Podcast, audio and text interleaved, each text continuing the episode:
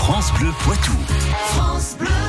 Il est 8h14, Jean-Michel Piquet à nos côtés, chronique réalisée par l'espace Mendes France de Poitiers et Curlieu.live, le média qui démêle le vrai du fond. On va parler, on va parler des 30 prochaines années. Il paraît que l'homme euh, aura posé le pied sur Mars. Bon, du coup, euh, s'agirait-il d'y vivre? Ah ouais, la question se, se, pose, un petit peu comme dans toutes les fictions qu'on peut voir, hein, notamment sur euh, les chaînes de télévision payantes. Alors, Jean-Michel Piquet, on va y vivre sur Mars? Pourra-t-on bientôt vivre sur Mars Est-ce que, comme Matt Damon dans le film Seul sur Mars, on pourrait faire pousser des patates pour survivre Quelques chiffres pour cerner Mars.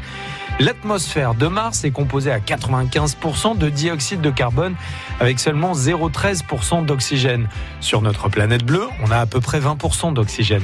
La distance entre la Terre et Mars n'est pas fixe. Elle varie entre 56 millions de kilomètres et 400 millions de kilomètres selon la position de chaque planète sur leur orbite respective.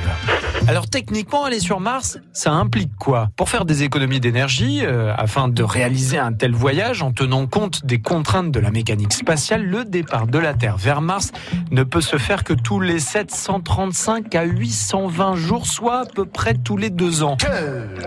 Ainsi, le voyage aller serait d'une durée de 7 mois. Pour le séjour sur Mars, il faudrait alors attendre 500 jours, 16 mois, avant de pouvoir repartir sur Terre pour un voyage équivalent de 210 jours, à peu près 7 mois donc. Et vivre 500 jours sur la planète rouge, ça signifie être exposé à des niveaux de radiation dangereux pour l'humain. Il faut amener de l'eau en quantité suffisante ou la produire et la recycler sur place, car sur Mars, l'eau n'est présente à la surface que sur l'un des deux pôles.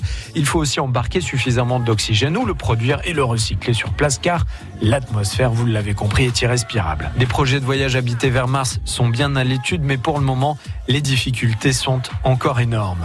Bon, et puis après, avant de voir si on peut vivre sur Mars, ne devons-nous pas bichonner notre belle planète pour y encore très longtemps dans de bonnes conditions